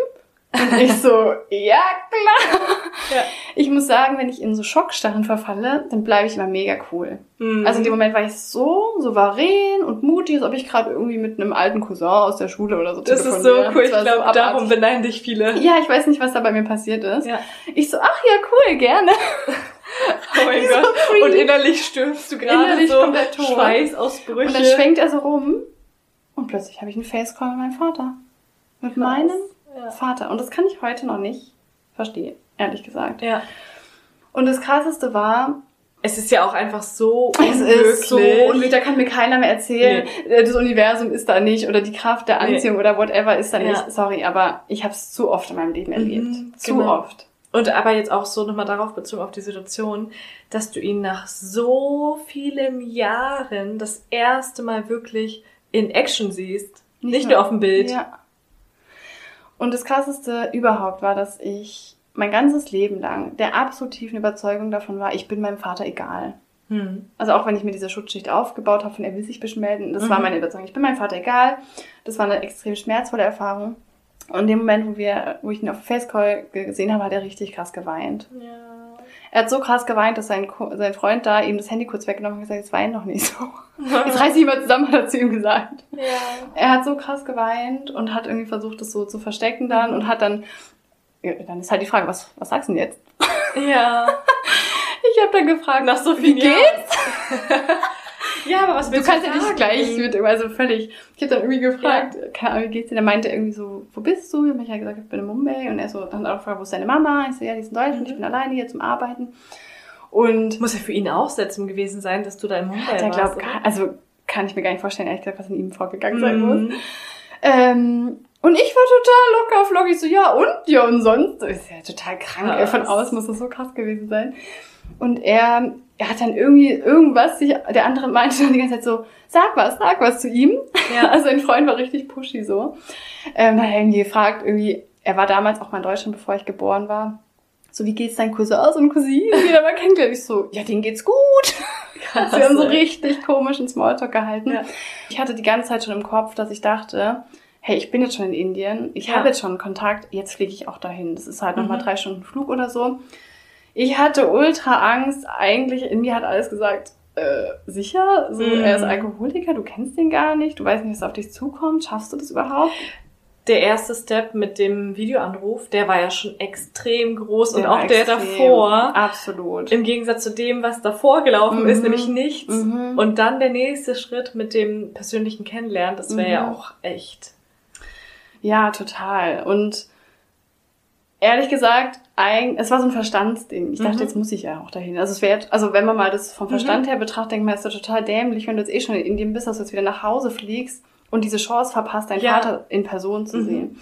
Und ich glaube, ich habe dann auch in dem Videocall gesagt, ja, vielleicht komme ich ja auch mal nach Goa oder so. Und ja, ich, das Gespräch ging fünf Minuten, war total Mhm. wirr natürlich und emotional und so. Und das Krasse war auch, ich habe aufgelegt und bin richtig krass in Tränen ausgebrochen. Ja. Ich bin nur in diesem kleinen Ausschnitt bin ich so cool geblieben. Ich weiß nicht, ich kann das richtig Ja. unterbewusst in so eine Starre verfallen. Ja. Bin richtig Rotz und Wasser geheult. Bin dann aber zum Shooting gegangen, hab den Tag durchgezogen. Oh Mann, ey. ist so krass. Und dann habe ich dem ähm, Freund, also mein Vater hat wohl auch kein Handy oder so, also das habe ich Mhm. auch mein Leben lang anders im Kopf gehabt. Ähm, ich habe das dann auch irgendwann meiner Mama erzählt, ich habe aber ein paar Tage gebraucht, Mhm. bis ich sie angerufen habe und ihr das erzählt habe. Ich musste da erstmal selber drauf klarkommen. Mhm. Sie fand es halt richtig krass, also sie war so völlig, äh, sie kam auch gar nicht drauf klar. Ja. Und dann habe ich dem Freund eben geschrieben, hey, ich würde kommen, ich habe schon die Flüge gebucht. Also ich wusste ehrlich gesagt nicht, wie ich das schaffen soll. Ja. Und dann hat der mir halt geschrieben, dein Vater hat gesagt, er möchte das nicht. Das ist so schlimm. Es ist auf jeden Fall schlimm und es war auch mega schlimm. Aber wenn ich mir ehrlich bin, ich hätte es nicht geschafft. Ja. Ich hätte es nicht geschafft. Mutterseelen alleine in einem fremden Land. Jede Taxifahrt ist in Indien eine Herausforderung. Also jeder Mhm. Step ist schon irgendwie aus der Komfortzone Ja. raus. Du bist in einem fremden Land alleine, musst dann in eine andere Stadt fliegen, irgendwie dir eine Unterkunft buchen. Mhm. Zu, ich sag das immer komisch gesagt, zwei Männern, die du halt einfach nicht kennst. Auch Ja. wenn einer davon dein Vater ist, der eine auch noch Alkoholiker ist, ich nicht weiß, in welchem Zustand er ist. Also das konnte ich alles gar nicht einschätzen. Ja, aber auch so generell die Und dann noch das ganze Vater Emotionale. Ja. Aber jetzt auch mal Ja. so diese faktischen Hürden Mhm. dazwischen. Also ehrlich gesagt hätte ich es gar nicht geschafft. Das könnte man jetzt wieder sagen, das Universum, aber natürlich bin ich auf den Schmerz auch nicht klargekommen. ja. Also Gerade Leben, jetzt, wo du ihn schon per Videocall gesehen Ja, hast und er auch ich- so emotional reagiert ja, hat. und, ne? er dachte, und dann denkst du, und er auch irgendwie gesehen hat, dass ich ja nicht sauer bin. Also dass ich Ja, jetzt genau. du Ja. Schweinehund, ich Ja. hasse dich oder sowas. Ja. Und das war schon echt heftig. Also ich Mhm. lag dann, glaube ich, eine Woche einfach Oh in diesem nein. Bett und dachte so, ich, ich wusste nicht, was ich machen soll. Ich war komplett Ja. verzweifelt und einsam und es war einfach zu schlimm, weil da hatten wir damals dann auch drüber geredet. Der erste Gedanke war schon, okay, meine größte Angst ist eingetroffen. Er hat Mhm. mich abgelehnt. War ja jetzt gar nicht nur so. Und ich meine, ich muss ja auch dazu sagen, ich hatte quasi fünf Jahre plus drei Jahre Therapiezeit, Stimmt. mich darauf vorzubereiten. Und Mhm. bei ihm kam sein Freund, hat geklingelt und gesagt, deine Tochter ist am Telefon. Das ist wirklich. Wenn das bei mir so gewesen wäre, hätte ich Ja. auch gesagt, ich möchte ihn nicht sehen. Ja. Also ohne ihn jetzt in Schutz zu nehmen, aber Ja. einfach, um das mal so ein bisschen zu relativieren. ja, na klar. Ja, und ähm, dann hatte ich mit dem Freund, also der, oh mein Gott, der war so lieb, der hat mir dann noch so eine lange Nachricht geschrieben, dass es ihm so leid tut, dass er nicht verstehen kann, wie ein Vater seine Tochter nicht sehen will, dass ich so eine starke Frau bin Oh, und so. Der war so toll, das war der perfekte Vermittler. Ja. Danke, Universum. Ja. Also wirklich. Ja. Ähm, Hättest du den nicht gegeben, dann hättest du gar nicht mit ihm telefonieren nee. können. Und, und der so. war total einfühlsam und alles. Ja. Also ist ja auch nicht selbstverständlich, ne? Nee. Und ähm, genau, dann habe ich ihm halt geschrieben. Dann habe ich erst noch überlegt, soll ich trotzdem hin? Keine mhm. Ahnung, richtig schwer alles. Und dann habe ich halt gesagt, ich respektiere die Entscheidung und das hat für mhm. mich dann auch nicht gepasst. Und ich glaube, das war auch so drei Wochen, bevor ich auch nach Hause geflogen bin. Also mhm. die habe ich dann irgendwie noch überbrückt. Wobei ich drei Wochen auch noch recht lang finde. Ja, irgendwie. vor allem wenn man alleine ist an so einer mhm. Situation, das war schon echt scheiße. Ja. Ähm, naja, gut. Und ähm, ja, das war der letzte Stand vor zwei Jahren. Und Weil da sind wir wieder. Nicht der ganz letzte Stand.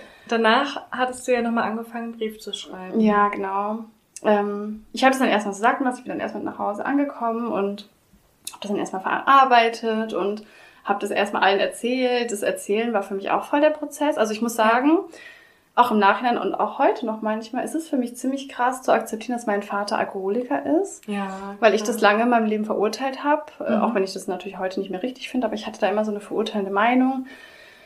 Und oh, für mich ist es irgendwie total schwierig, mich damit irgendwie vielleicht auch zu identifizieren oder das mhm. irgendwie so anzunehmen.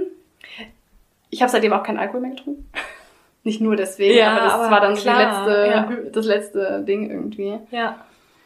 Aber es ist ja aus verschiedenen Sichten einfach schlimm. Also Absolut. es ist ja nicht nur dieses, dass man das verurteilt, wenn jemand alkoholabhängig ist, ne? also auch wenn man das jetzt gar nicht böse meint, mhm. sondern er tut dir ja auch leid man kann es nicht so. nachvollziehen, weil ja. man selbst so eine Sucht gar nicht kennt. Ja, und dass er halt irgendwie nie wieder eine Frau hatte, keine ja. Kinder und irgendwie immer noch in diesem Haus allein lebend Alkoholiker ist. Da denke ich mir halt heute schon so, es ist kein Leben, das ich meinem Vater wünschen würde. Nee, also ich habe ja. auch kein. Ey, in dem Moment, wo ich ihn gesehen habe, ist aller Groll von mir abgefallen. Hm. Da war nur noch Mitgefühl irgendwie, Bedauern. Und ja, wo ich dann wieder in Deutschland war, habe ich echt mir Zeit genommen, das auch wirklich ja, richtig zu verarbeiten. Mhm. Mir da monatelang Zeit genommen. Ich habe, ähm, wenn ich das, wenn ich mich komisch gefühlt habe, habe ich das alles aufgeschrieben. Ich saß oft abends dann allein nochmal auf dem Balkon, habe richtig krass geweint, weil mhm. diese Gefühle, die da aufkommen, die, ich sage jetzt nicht müssen, aber wenn man sie verarbeiten will, dann müssen ja. die nochmal durchgefühlt werden. Und das habe ich dann wirklich aktiv gemacht. Ich wirklich, soll ich jetzt mal hin gut. und heul die Scheiße jetzt ja. raus irgendwie. Und da hatte ich ein ganz wichtigen Erkenntnis nochmal für mich und die rufe ich mir auch heute mal wieder ins Gedächtnis. Es ist okay, dass es immer einen Teil in mir geben wird, dieses innere Kind, mhm. die unfassbar traurig darüber ist, dass ihr Vater sie nicht liebt. Ja. Und das ist ein Teil, den habe ich mir in meinem Leben nie erlaubt. Ich habe mir gesagt, nö, nö, du bei dem Vater, beim Vaterthema alles super, kannst mich ruhig fragen. Nee, das ist okay für mich. Echt? So. Ja, ja, ich habe das halt so ah, okay. verdrängt. Mhm. Also vor der Therapie vor allem. Mhm und dachte so, das wäre eine Schwäche, wenn man darüber traurig ist und so. Aber ich mhm. denke mir so, das ist einfach so und das ist auch okay. Na klar. Und seit ich mir diesen Teil erlaube mhm. und den nicht mehr so versuche, irgendwie wegzumachen oder zu, ja. keine Ahnung, sondern so, das hat auch nichts mit ihm jetzt zu tun, dass er es mhm. lösen muss, hat auch nichts mit meinem Erwachsenen nicht zu tun, aber dieses kleine Mädchen in mir wird immer traurig darüber sein. Und das ist doch völlig Wenn man dem mal Raum gibt, das mhm. ist mega schön. Tatsächlich. Ja, das glaube ich. Ja. Da wäre jeder traurig. Ja. Genau. Und das darf man auch sein ja. so. Und viele sind dann so, ja, was soll ich denn jetzt machen? Ich kann es ja eh nicht ändern. Also solche Themen werden oft dann so mit dem Verstand geregelt. Mhm. Ja, ob ich jetzt traurig bin oder nicht, das ändert die Situation ja auch nicht. Nee, aber es geht ja um dich. Ne? Ja. Und ich habe meinen Schmerz lang genug irgendwie im Keller verpackt quasi. Mhm. Und ich lasse ihn jetzt gerne immer mal wieder raus und es ist yeah. auch echt schon besser. Und ich habe dann auch mit Vergebung gearbeitet, mhm. reden wir hier bestimmt auch nochmal drüber. Ja. Und es war für mich auch ein mega schöner Schritt, in die Vergebungsarbeit zu gehen, mich selbst da auch zu befreien. Stelle ich mir auch wirklich schwierig vor. Ja, also irgendwie war es eher befreiend als schwierig. Klar, ähm, ich denke schon, dass das Endergebnis dann befreiend ist, mhm. wenn du es geschafft hast, aber so dieser große Part dieser Arbeit überhaupt erstmal dann endgültig vergeben zu können, das stelle ich mir trotzdem schwer vor, gerade bei so einem riesigen Thema, ja. wo man sich ja trotzdem zwischendurch fragt, hätte er nicht das und das probieren mhm. können, hätte er mich nicht anrufen können, warum hat er erst vier Jahre mhm. später auf meine E-Mail reagiert, mhm. beziehungsweise der Freund. Ne? Mhm. Deswegen, also ich denke, gerade was Vergebungsarbeit angeht, wird das eines der Themen sein, wo du auf jeden Fall die meiste Energie, die meiste Arbeit reinstecken musstest und da einfach super viel vor dir hattest. Umso ja. schöner, dass du es jetzt geschafft hast. Ja. Aber es wäre ja für mich zum Beispiel viel, viel leichter, meiner Freundin für irgendwas zu vergeben. Klar. Das kann man ja nicht vergleichen. Nee. Ich glaube, das war die jahrelange Vorarbeit auch mhm. schon. Also ich habe ja das wirklich über Jahre hinweg bearbeitet und dann viel war der letzte Schritt auch noch okay. Weißt du, ich bin Mhm. jetzt nicht von null auf Vergebung gegangen. Stimmt. Das kann man halt, das meinte ich ja vorhin mit diesen Zwischenstufen. Ja. Wut, Trauer, Schmerz Mhm. und dann irgendwann kann dann mal die Vergebung kommen. Ja. Genau, und dann hatte ich eben überlegt, ähm, ob ich irgendwie das Bedürfnis habe, noch mal einen Brief dahin zu schreiben, wo ich mich einfach noch mal ausdrücken Mhm. kann. Und ich habe ihn auch echt öfter mal geschrieben, Ja. aber ich habe ihn auch bis heute noch nicht abgeschickt. Und Anfang des Jahres hatte ich so eine Mentalität, wo ich gesagt habe, machen, einfach mal alles Mhm. machen, mach jetzt einfach mal Caro, einfach mal machen so. Mhm. Und irgendwie hat mir das gar nicht gut getan. Es hat äh, sich viel zu pushy angefühlt, viel zu gezwungen. Und ich hatte das Gefühl, in dem Moment, wo ich das aufgeschrieben habe, hat es auch schon einen großen Teil gemacht. Ja. Und ich weiß auch jetzt gerade noch nicht, ob ich den jetzt um, also ob ich das jetzt auf jeden Fall machen will Mhm. so, oder nicht. Oder ich mache es, wenn es sich gut anfühlt. Genau, genau, das ich auch gerade, ja. Ja. Und trotzdem ist immer wieder die Frage in mir drin, soll ich jetzt noch irgendwas machen? Das, Ja. das finde ich so ätzend bei dem Thema, weil keiner Ja. das einem sagen kann. Da gibt es kein richtig und Genau, falsch. richtig, ja. Soll ich es jetzt einfach, also ich frage mich dann auch manchmal, ich habe mich auch letzte Woche tatsächlich mal aktiv gefragt, wenn er jetzt tot wäre. Also wenn der mir jetzt schreibt, Mhm. dieser Freund, du, tut mir total leid, dein Vater ist gestorben. Was ist das vorherrschende Gefühl? Ja. Ist es, oh nein, ich hätte ihn unbedingt nochmal, ich hätte das Treffen erzwingen müssen, sag ich jetzt einfach Mhm. mal, damit ich ihn Hauptsache mal gesehen habe? Oder ist es vielleicht, und das klingt jetzt voll hart, aber wie so eine Art der Erleichterung, dass ich nicht mehr diese leichte Hoffnung noch in meinem Mhm. Inneren habe, dass es doch mal noch schön wird. Ich Weißt kann du, das so mein? krass nachempfinden. Es hört sich wirklich hart an, aber für mich persönlich total nachvollziehbar, weil du die ganze Zeit trotzdem dieses Thema im Kopf hast, Mhm. egal ob jetzt bewusst oder unterbewusst, Ja. womit du dich ständig auseinandersetzen musst und wo du gefühlt ja gar nicht so viel Einfluss drauf nehmen kannst, weil ja die Ja. andere Person, in dem Fall dein Vater, Ja. da ja auch noch mit reinspielt und du auch gar nicht so richtig einschätzen kannst, wie sich die Situation entwickelt, was er jetzt denkt, warum er so gehandelt hat. Und wenn diese, ja, hört sich jetzt so krass an, aber wenn Mhm. diese Last der Mhm. Hoffnungen irgendwie. eher Hoffnung oder der Gedanken generell so ähm, abfällt, dann verstehe ich schon, dass es Ja. auch irgendwie zur Erleichterung führen kann. Total. Und da kann man sagen, was man will. Natürlich Sinn macht es keinen. Vom Verstand her weiß man das, aber das ist Mhm. eben dieses kleine Mädchen in einem, das sich halt immer noch Mhm. irgendwie wünscht, dass es dann doch, doch mal noch irgendwie das bekommt, Ja. was es sich halt so sehr wünscht. Und was dann aber dieses Todthema angeht, da denke ich mir halt schon, wenn ich wenigstens dann mal irgendwann noch diesen Brief abgeschickt habe, wo ich mich einfach nochmal Mhm. ausgedrückt habe, habe ich dir auch schon mal erzählt. Mhm. Eigentlich würde ich ihm halt auch gerne mal Danke sagen, dass er mir das Leben geschenkt hat. Das finde ich so süß von dir. Ja, weil ich wäre hier nicht, wenn er nicht wäre. Also es Ja. würde mich nicht geben, Ja, wenn das wäre sehr traurig. ja, ne, also das und ich bin halt auch so, ich habe wirklich keinen Groll mehr. Also ich habe meine Wut Mhm. wirklich durchgefühlt. Ich habe das wirklich durchgearbeitet. Das Mhm. ist wirklich weg. Also Ich finde es so interessant, weil ich zum Beispiel persönlich niemals auf die Idee gekommen bin, meinem Vater dafür zu danken, dass er mich auf die Welt gebracht hat. ja. Mach Hätte ich niemals, hätte ich niemals drüber nachgedacht. Ja. Ist für mich jetzt auch so ein bisschen ähm, befremdlich. Mhm. Aber ich finde schön, dass du es machen würdest. Mhm. Ja, das ist mir irgendwo noch so ein Bedürfnis, dass er- Mhm. dass er das vielleicht einmal weiß. Ich weiß ja auch nicht, ob er den Brief dann liest, kriegt, bla bla, das wäre wieder Ja. das Thema. Ähm, Vielleicht kommt er nach vier Jahren an. Hallo! Von dem Typ wieder per E-Mail. Genau. Ja, man weiß es nicht. Nee, und wirklich, also das wäre mir auch wichtig, aber ich glaube, das wäre wirklich auch so klar, vielleicht nicht zu 100%, aber zu 90% würde ich den Brief nicht abschicken, weil ich da was erwarte. Also Ja. wenn, dann will ich den abschicken für meinen Seelenfrieden, Ja. damit ich diese Worte losgeworden bin. Aber ich werde dann sicherlich nicht darauf warten, dass er zurückschickt, hey, ja, ich liebe dich auch und will dich kennenlernen. So, Ja. nein, das wirklich nicht. Ähm, auch wenn der bestimmt über so einen Hauch von Hoffnung einfach wird, das ist ja auch Mhm. normal, äh, bleiben wird. Aber dass ich das vielleicht dann doch nochmal losgeworden bin und auch, er weiß ja gar nicht, wie das für mich war, die Jahre. Vielleicht denkt er, ich, ich habe nie an ihn gedacht, das stimmt halt einfach nicht. Mhm. Also er hat immer eine Rolle in meinem Leben gespielt und das würde ich einer Person halt irgendwie auch mal gern sagen, die einfach, wie gesagt, mein Vater ist. Ja. Und ähm, ja. Ja, das werde ich wohl mal noch irgendwann machen. Ja, ich wollte gerade sagen, bestimmt kommt da irgendwann der Zeitpunkt, wo du dich dafür bereit fühlst und ja, einfach weißt, jetzt ist der richtige Moment für dich. Ja. Ja, und ich muss sagen, es ist echt gerade krass emotional für mich und ich schwitze auch ein bisschen, dass ich das jetzt halt so an alle Welt auch wirklich mal so detailliert erzähle. Also ich glaube, jetzt habe ich mich wirklich nackig gemacht, so.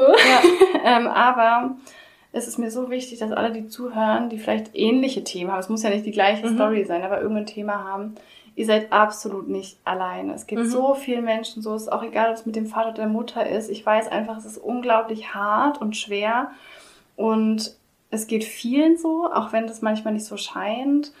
Ähm, und ich weiß einfach, wie schmerzvoll das ist und ich persönlich finde es extrem wichtig und hilfreich, das für sich zu bearbeiten Mhm. und nicht einfach nur, also das ist wieder kein Muss, wirklich. Da spürt man auch, wofür man bereit ist. Also niemand muss sich jetzt zwingen, Ja. irgendeinen alten Schmerz aufzuarbeiten. Aber mir hat es extrem viel gebracht und ich muss auch sagen, ich glaube, ich hätte es nicht alleine geschafft. Nicht Mhm. so gründlich. Ja. Also da war eine Therapie für mich echt extrem hilfreich, sage ich ja immer wieder. Aber bei Mhm. dem Thema, da bin ich wirklich von überzeugt, vielleicht, keine Ahnung, in 40 Jahren hätte ich vielleicht mal geschafft, damit abzuschließen. Mhm. Aber ich hätte es nicht alleine geschafft und ich finde, sowas muss man auch nicht alleine schaffen, weil sowas ist echt fucking schwer. Ja. Also will ich damit einfach einmal rausgeben. Ihr dürft euch Hilfe holen, ist okay, wenn es weh tut und ihr seid dann nicht alleine mit. ja. Ja. Richtig schön, dass du es gesagt hast. Ja. Einen Satz würde ich gerne mal aufgreifen, weil ich das irgendwie so krass finde. Klar, also du hast ja gerade nochmal gesagt, jetzt hast du dich damit endgültig quasi nochmal so nackig gemacht. Mhm. Stimmt natürlich zu 100 Prozent und es ist ja auch was sehr Intimes.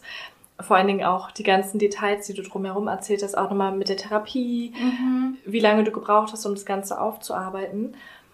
Aber was ich krass finde, auch jetzt dachte ich mir gerade, es schmälert ja in keinster Weise dich als Person. Mhm. Weißt du, was ich meine? Also Mhm. es wirkt manchmal so, wenn man das jetzt so erzählt, als wäre es eine Schwäche von dir, Mhm. die du zugeben musst. Mhm. Aber an. Ja, so krass, Ja. ne? Aber eigentlich hat es ja gar nichts mit dir persönlich zu tun. Also du bist ja trotzdem die Person, die du bist. Natürlich sind das Dinge, natürlich hat Mhm. dich der fehlende Kontakt mit deinem Vater beeinflusst. Und natürlich gehören diese Gedanken, diese Gefühle zu dir. Aber trotzdem finde ich, dass du dadurch gar nicht angreifbar bist. Mhm. Weißt du, wie ich es meine? Voll schön, dass du das so sagst. Ja, weil Ja. man denkt halt, oh, ich sag jetzt hier irgendwie das, was mich am allertiefsten schmerzt. Und das ist halt so eine, Sch also fühlt Ja. sich halt wie eine Schwäche an, wenn man sich Mhm. halt so verletzbar macht, verletzlich macht. Mhm. Aber hast du eigentlich total recht. Ich würde ja auch nie eine andere Person sagen, oh, die ist ja irgendwie komisch Ja. oder so, ne, wenn die sich so offen zeigt bei sowas. Und was ich spannend finde, also klar, wir thematisieren ja jetzt gerade unseren Vater hier in der Folge, aber die letzten sechs Jahre, in denen du mich jetzt gekannt hast, wie oft hast du da an meinen Vater gedacht und überlegt, inwiefern mein Vater mich ausmacht? Oder ich glaube, du hast meinen. Vater einmal gesehen, oder? ich habe ihn noch nie gesehen. Noch nie? Nee. Ich dachte einmal am See oder so, als wir da lang gelaufen sind. Aber okay, Nee. dann noch nie. Und spielt es für dich jetzt gerade wirklich eine Rolle? Nee, gar nicht. Weil du mich als Person, so wie ich jetzt gerade bin, mit all den Erfahrungen, die ich gesammelt habe, mit all den Gedanken, die ich durch irgendwelche Situationen hatte, einfach so kennengelernt hast und so annimmst. Da spielt es keine Rolle, wer ist mein Vater, wer ist meine Mutter, aus welchen Verhältnissen komme ich, hatte ich da Kontakt. Ich bin auch ein Scheidungskind. Spielt es für dich eine Rolle, dass meine Eltern sich geschieden haben, als ich 16 war? Nein. Stimmt. Das ist voll schön, dass du das sagst, weil man da manchmal Ja. so ein anderes Bild darüber hat, ne? Und das ist doch so krass, oder? Mich interessiert doch, also ich habe deine Mama bisher jetzt auch noch nie kennengelernt, also das interessiert mich schon. Also das ist finde ich schade. Aber im Endeffekt, auch jetzt, ohne dass ich irgendwie deine Mama kennenlerne, sehe ich dich doch als Menschen, so wie du jetzt gerade bist. Und so bist du doch toll und so bist du doch vollkommen für mich. Das ist voll schön, dass du das so sagst. Es ist aber auch einfach schwer, viel auch so vor Freunden dann die Story zu erzählen. und so. Aber das hat krass. nichts mit dir zu tun. Stimmt. Und auch hier nochmal, auch wenn du das schon für dich verinnerlicht hast, du bist nicht schuld. Du hast, das ist ja einfach so. so, also du hattest darauf keinen Einfluss und es macht dich auch nicht aus. Es, das bist nicht du. Das gehört zu dir, ja, Mhm. aber Das definiert mich nicht. es definiert dich nicht. Genau, das war das, was Da ich jetzt ausdrücken wollte. Das ist richtig schön, dass du das nochmal so sagst. Ja, und das möchte ich vielleicht auch so ein bisschen da rausgeben, also auch an euch, die uns jetzt gerade zuhören. Egal, was ihr mit eurem Elternteil erlebt habt, Ja. ob es jetzt zum Beispiel ein Elternteil ist, welches narzisstische Züge hat oder auch Alkohol getrunken hat oder Mhm. irgendwie sowas, Mhm. das hat nichts mit euch als Person oder eurem Wert zu Ja. tun. Absolut. Euer Wert wird dadurch nicht geschmälert. Mhm. Erstens, ihr könnt euch nicht aussuchen, in welche Familie ihr geboren werdet. Mhm. Und zweitens, ihr seid ja trotzdem eine wundervolle Person, unabhängig davon, was ihr für einen Familien-Background habt. Ja, in dem Moment, wo man das Licht der Welt, erblickt als Baby, Ja. ist man schon gut genug. Mhm. Der Wert ist schon da. Egal, was Menschen einem antun, sagen Ja. werden, wie sie dich behandeln werden. Ja. Es kann, du kannst nicht weniger werden. Mhm. Das ist eigentlich unmöglich. Ja. Die Frage ist halt nur, wie du das siehst. Ne? Genau. Das ist halt der Punkt, Ja, an genau. man arbeitet. Genau, das wollte ich gerade sagen, weil das sind ja eigentlich nur deine Gedanken, dass es von dir eine Schwäche ist. Aber ich würde es ja jetzt als außenstehende Person, als deine Freundin jetzt sogar noch, gar nicht als Schwäche Mhm. bei dir sehen. Ja, sondern dann halt eher als Stärke, dass du alleine aufgewachsen bist, nur mit Mama. Mhm. Ja, stimmt. Voll schön, dass du Ja. das so hervorhebst. Finde ich Ja. richtig schön, stimmt. Und das finde ich so krass, weil ich denke mir mittlerweile immer mehr, dass es kaum Themen gibt, die mich irgendwie verletzlich machen Mhm. Oder angreifbar. Mhm. Weil ich mir denke, egal was ich jetzt hier erzähle, und ich bin hier wirklich sehr, sehr offen, so mit all den Problemen, die ich hatte, habe und so weiter und so fort.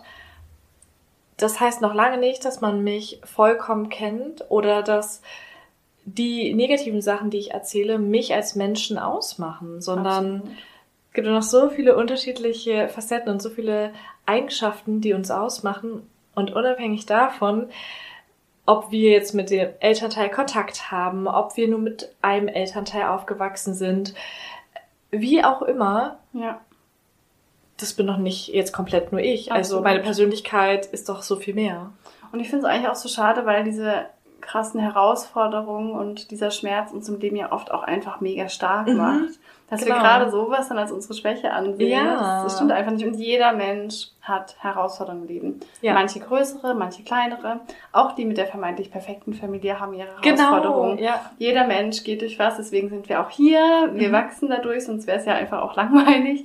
Ähm, das heißt, ähm, hast du total recht. Finde ich richtig schön, dass du es nochmal so sagst, dass man sich da auch nicht schämt oder irgendwie Angst Gar haben muss, nicht. sondern eher es schön wäre, wenn alle Menschen oder viel mehr Ja. Menschen sich trauen würden, so offen einfach zu sprechen. Ne? Mhm. Stimmt. Genau. Und anderen Mut zu machen. Ja. Okay, nachdem ich jetzt hier so einen sehr langen Monolog über meine Vaterbeziehung ähm, gehalten habe, gibt es dann Dinge, die du vielleicht auch noch so sagen willst, wie deine Vaterbeziehung ist, was du zu Mhm. dem Thema denkst? Ja, also ich versuche mich diesmal kurz zu fassen, sonst wird die Folge, glaube ich, zu lang. Und ich finde auch, dass das, was du jetzt einfach schon dazu gesagt hast, so eine wichtige Message ist und auch das, was wir jetzt gerade schon zusammengefasst haben, um mich jetzt mal ein bisschen kürzer zu fassen und ja, vielleicht auch so ein bisschen roten Faden beizubehalten, knüpfe ich einfach mal an eure Antworten an, beziehungsweise an die Fragen, die wir in unserer Instagram-Umfrage gestellt haben. Und zwar hatten wir gefragt, ob ihr mit eurem Vater aufgewachsen seid. Und ich bin mit meinem Papa aufgewachsen. Und zwar bis zum 16. Lebensjahr. Meine Eltern haben sich ja dann getrennt. Und das finde ich auch total spannend, weil ich davor eigentlich immer dachte, ja, ich bin mit Papa aufgewachsen. Mhm. Aber 16 ist ja auch noch gerade so in der Pubertät. Mhm. Klar, du bist ja kein Kind mehr, aber eigentlich bist du da auch gerade in der Entwicklungsphase. Und ja. So zur Vorbereitung auf die Folge habe ich auch nochmal drüber nachgedacht, wie dann in den letzten Jahren das Verhältnis zu meinem Papa war. Es war auf jeden Fall gut. Wir haben uns auch regelmäßig sonntags zum Sport getroffen. Trotzdem bin ich die ganzen letzten Jahre bei meiner Mama aufgewachsen. Mhm. Und das, trotzdem ich eine Zwillingsschwester habe und wir uns quasi aufgeteilt haben. Also meine Zwillingsschwester ist bei unserem Papa geblieben und ich bin mit meiner Mama ausgezogen aus dem Haus Ach, krass. und habe dann noch die Schule gewechselt. Also bei mir kommt dann auch immer gleich alles auf einmal. Krass. Und das war auch schon mal sehr, sehr komisch, dass man quasi so erstmal eine ganze Familie war und sich dann plötzlich aufsplittet und auch gerade als Zwillinge Krass. trennt. Und habt ihr das selber entschieden? Ihr Kinder Mhm. oder die Eltern oder beide? Es ist total lustig, weil ich das gar nicht mehr so hundertprozentig weiß, Mhm. aber ich bin mir recht sicher, dass wir als Kinder das sogar entschieden haben. Und es lag damals daran, dass ich mit meinem Papa ähm, zu der Zeit schon häufiger aneinander geraten bin. mhm. Ich hatte da einen Freund, der leider nicht so der beste Umgang für mich war, mhm. muss man ganz klar sagen. Und der hat auch Drogen genommen, Drogen verkauft. Also das war oh. alles nicht so optimal, gerade in dem Alter nicht. Ich habe mich davon zum Glück nicht runterziehen lassen, aber meine Eltern haben mitbekommen, was er für ein Umgang ist und wollten mir den Umgang natürlich verbieten, mhm. was ich absolut nachvollziehen kann. Aber dadurch, dass sie mir es verbieten wollten, durfte ich ihn auch nicht mehr treffen. Mhm. Und dann habe ich ihn heimlich getroffen, so wie man dann als Teenager ist. Man möchte den Freund ja trotzdem sehen. Ich hatte Gefühle für ihn und ich wusste ja, ich lasse mich nicht beeinflussen. Ich war damals schon ja, ich würde schon sagen, so sehr stark und standhaft in dem, was ich wollte und was nicht. Und für mich war klar, ich werde keine Droge nehmen. Mhm. Ja, und dadurch, dass mein Vater mir es aber damals ziemlich krass verboten hat und da immer so extrem gegen meinen Freund gewettet hat, ich damals aber auch, nachdem meine Schwester in der krassen Pubertätsphase war, selbst sehr extrem in der Pubertätsphase steckte, mhm. hat sich das alles ständig so hochgeschaukelt, dass wir gemerkt haben, okay, wir reiben eigentlich nur aneinander. Und man muss auch sagen, dass ich ziemlich viele Eigenschaften von meinem Papa habe. Mhm. Es ist ganz lustig, ich wechsle gerade ständig zwischen Vater und Papa wahrscheinlich immer so. Wenn ich das wahrscheinlich auch so gesagt habe. Weiß ich gar nicht genau, aber vielleicht immer so bei den ernsteren Themen, sag ich so Vater. Vater. Ja, genau. genau. Also ich habe ziemlich viele Eigenschaften von ihm, positive sowie auch leider negative. Mhm. bei den positiven so definitiv so Durchsetzungsfähigkeit, Selbstbewusstsein, so ein bisschen diese Eigenschaften, bei den negativen aber auch manchmal in bestimmten Lebenslagen eher so die egoistischen Züge oder eher so dieses, dass ich auch auf mich selbst achte. Mhm. Hat negativ. ja, hat natürlich auch verschiedene Hintergründe. Jetzt auch mit meiner chronischen Krankheit muss ich es einfach auch. Aber genau. Also beides alle in unserem Umfeld sagen, dass ich total das Papakind bin, mhm. weil ich ihm nicht nur äußerlich sehr ähnlich sehe, anders als meine Schwester, sondern eben auch vom Charakterlichen sehr ähnlich ah, wirke. Spannend. Also ich wurde immer als Papakind bezeichnet und meine Schwester immer als Mamakind. Und dann war es aber andersrum beim Auszug. Beim, genau. Ah, okay. Und das ist spannend, ne? Ja. Das ist ziemlich krass gewesen. Es war aber zum damaligen Zeitpunkt die richtige Entscheidung. Mhm. Meine Mama hat mir die Ruhe gegeben, die ich zu dem Zeitpunkt gebraucht habe. Und ich hatte ja trotzdem ein gutes Verhältnis zu meinem Vater. So. Ist dann auch geblieben, als du ausgezogen bist? Das gute das Verhältnis, Verhältnis mit ihm? Es ist sogar danach besser geworden. Mm, also nachdem ich, ausgezogen bin, war es besser, weil wir dann gar nicht mehr diese Streitthemen hatten. Mhm. Ich hatte dann mit ihm teilweise intensivere Treffen, als ich mit meiner Mama, als wir zusammengelebt haben, ja. irgendwie so mit ihr gemeinsam hatte, weil ihn habe ich da wirklich immer nur zu, ich sag jetzt mal, schönen Aktivitäten gesehen. Genau. Ne? Und meine Mama habe ich natürlich so im Alltag gesehen, wo sie dann die stressigen Phasen bei mir mitbekommen hat und ich mir gar nicht bewusst die Zeit für sie genommen habe. Mhm. Genau, und ja, so viel erstmal ganz kurz zu dem Hintergrund. Und ich kann auch gar nicht so richtig sagen, wer mich von beiden mehr beeinflusst hat. Mhm weil ich sagen würde, ich habe von beiden so viel mitbekommen und so viele unterschiedliche Charaktereigenschaften, aber auch Denkansätze. Also ich denke, so die Charaktereigenschaften vielleicht tendenziell eher von meinem Vater. Mhm. Und aber die Denkansätze so von wegen, was ist richtig und wie sollte man sich verhalten, eher von meiner Mama. Ah, okay. Und was würdest du so sagen, da ich das ja nicht weiß?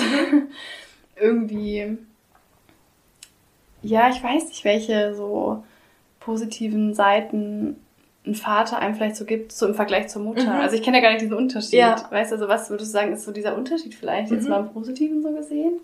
Ich muss mal ganz kurz dazu sagen, es hängt natürlich extrem von der jeweiligen Person ab, muss man einfach sagen. Sagen wir es einfach mal deinem Fall. Genau. ähm, ich denke, dass mein Vater mir zum Beispiel eher so ein bisschen diese Sicherheit und diese Stärke vermittelt hat. Mhm.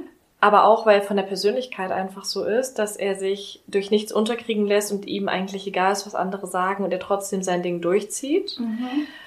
Mm, meine Mama hat aber immer so ein bisschen mehr noch für diese Wärme, Liebe, Geborgenheit gesorgt und ist auch noch ein Mensch, der ja sehr harmoniebedürftig ist mhm. und sehr liebevoll. Also mein Vater ist auch liebevoll. Der hat es aber auch nicht ganz so krass gelernt wie meine Mama zum Beispiel. Mhm. Also der Vorteil war für mich wirklich diese Sicherheit, diese Stärke.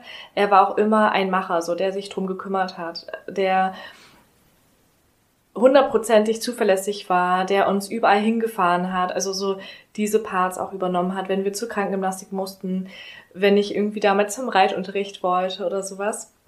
Also ich denke, das waren so für mich die ausschlaggebendsten Punkte. Aber dennoch ist es auch nicht immer so leicht. Also nur weil man einen Vater hat, heißt es nicht, dass es immer leicht ist. Ne? Man hat natürlich. Ich glaube, da stimmen dir viele zu. ja, auch viel Konfliktpotenzial. Wenn ich mal so in mein Umfeld auch gucke, ist ja logisch. Also ja. es muss jetzt nicht nur im Vater liegen, das mhm. ist ja auch mit Müttern, aber das stimmt wohl. Und auch gerade wenn man so seine Eltern hat, die dann vielleicht auch manchmal nicht auf einem gemeinsamen Nenner sind und gerade in unserer Pubertätsphase auch erziehungstechnisch andere Vorstellungen hatten. Mhm, klar. Sie haben sich ja dann auch getrennt. Klar. Dann ist es irgendwie auch manchmal nicht so leicht und ich merke zum Beispiel auch, umso mehr wir uns jetzt mit Persönlichkeitsentwicklung auseinandersetzen oder auch generell mit verschiedensten Dingen, dass meine Schwester und ich jetzt schon ganz anders denken und so unser Vater jetzt nicht alles so nachvollziehen kann, was wir denken, was wir machen. Klar, er versucht dann so ein bisschen dieses Logische irgendwie zu erklären. Ach, übrigens noch eine Sache zum Thema Logik. Er hat dann damals zum Beispiel auch so ein bisschen die Mathe-Hausaufgaben mal mit uns gemeinsam ah, okay. gemacht. Also solche Sachen auch. Mhm. Und ich muss auch ganz ehrlich sagen, wenn irgendwas war, dann wusste man auch so, der Vater steht hinter einem. Mhm. Aber unsere Mama auch. Mhm. Aber dadurch, dass mein Vater zum Beispiel auch so von der Statur her groß ist und dann auch noch so ja, durchsetzungsfähig. Halt so auch, ne? Genau. Klar. Ja. Voll schön. Aber finde ich total, also kann ich total nachvollziehen, dass es natürlich immer alles zwei Seiten. Das ist ja mhm. logisch. Und neben all dem Schmerz, den ich da in mir hatte, muss ich auch sagen, war es auch ziemlich schön. Ja zum einen so eine Kindheit zu haben, wo es mhm. nur Mama und dich gibt. Ja. Da ist kein anderer, also ich hatte auch nie einen Stiefvater oder so, mhm. der da irgendwie noch dazwischen funkt. Nein, es war nur wir. Und es war, ja. hatte auch sehr, sehr schöne Seiten, ne? dass man mhm. auch äh, mal sieht, dass irgendwie immer alles so ein bisschen auch zwei Seiten haben kann. Ja, definitiv, weil da entfällt dann zum Beispiel der Streit hm. bezüglich Erziehung oder Ja, oder generell ne? Streit der ja. Eltern oder so. Das kenne ich ja nicht. Ja, also das null. ist so krass, dass ich du weiß nicht, wie das kennst, ist. Ne? Ich weiß überhaupt nicht mal, wie es ist, Eltern zu haben zwei. Ja.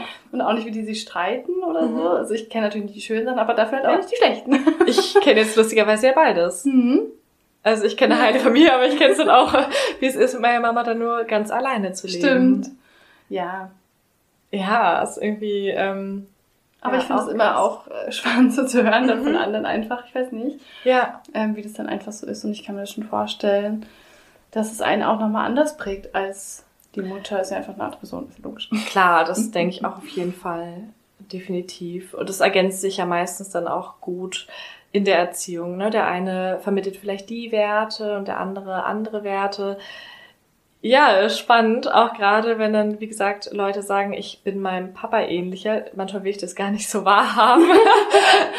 gar nicht jetzt nur so negativ gemeint, aber mh, hm, weil ich mich jetzt gar nicht als so hart ansehe oder so, ähm, ja, weiß nicht.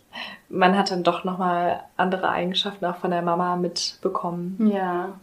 Ja, aber vielleicht auch eher so das Disziplinierte oder durch. Das gar nicht mal so lustigerweise. Nee. Nein. Ah, okay. Das ist so lustig. Beide haben zu mir gesagt, sie wissen nicht, woher ich die, diese Disziplin und dieses Durchhaltevermögen für die Wettkampfdiät habe oder Wettkampfvorbereitung allgemein.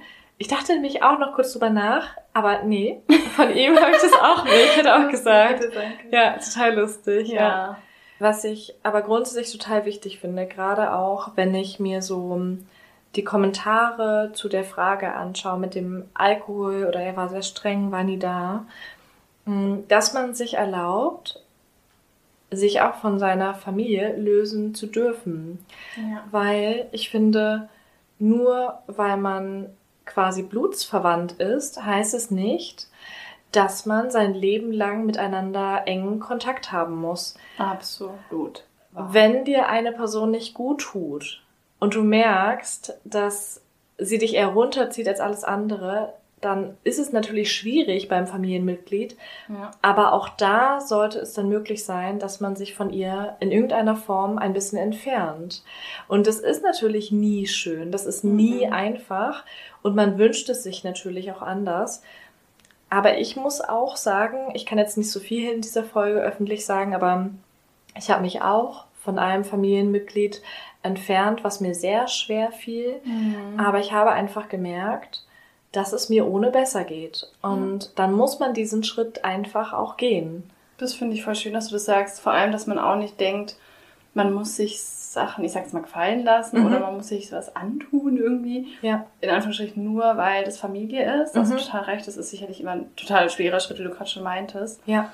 Aber das eigene Wohl sollte halt schon höher priorisiert werden. Ja. Und man darf tatsächlich, hast du total recht, sich auch abkapseln, auch da Mhm. Grenzen ziehen. Genau. Stimmt. Und manchmal entwickelt man sich auch wirklich in so eine andere Richtung.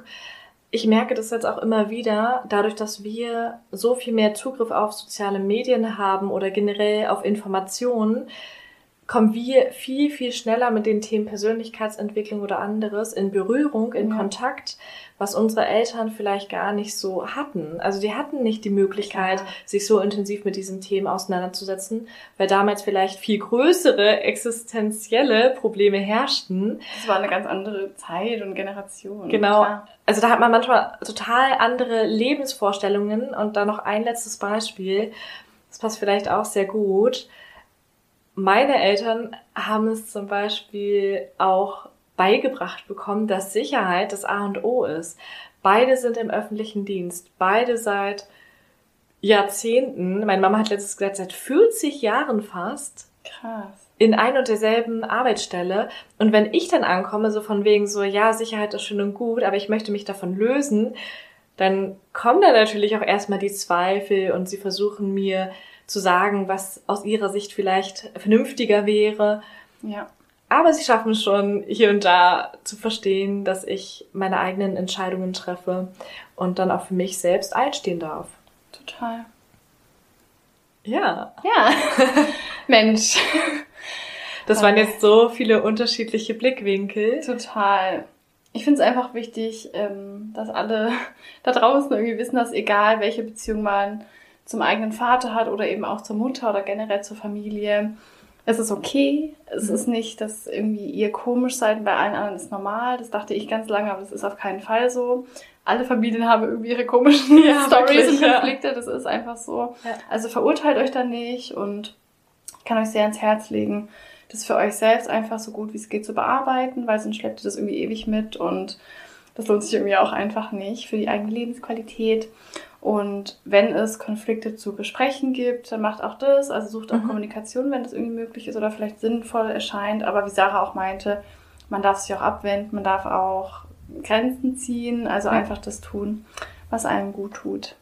Und für sich auf jeden Fall nochmal verinnerlichen, dass ihr so viel mehr seid als eure Familienangehörigen. Ihr selbst seid schon genug. Und dafür müssen nicht quasi erst Mama, Papa vorhanden sein oder dafür muss es keine heile Familie geben, damit ihr irgendwas wert seid. Das ist schon ein schönes Schlusswort.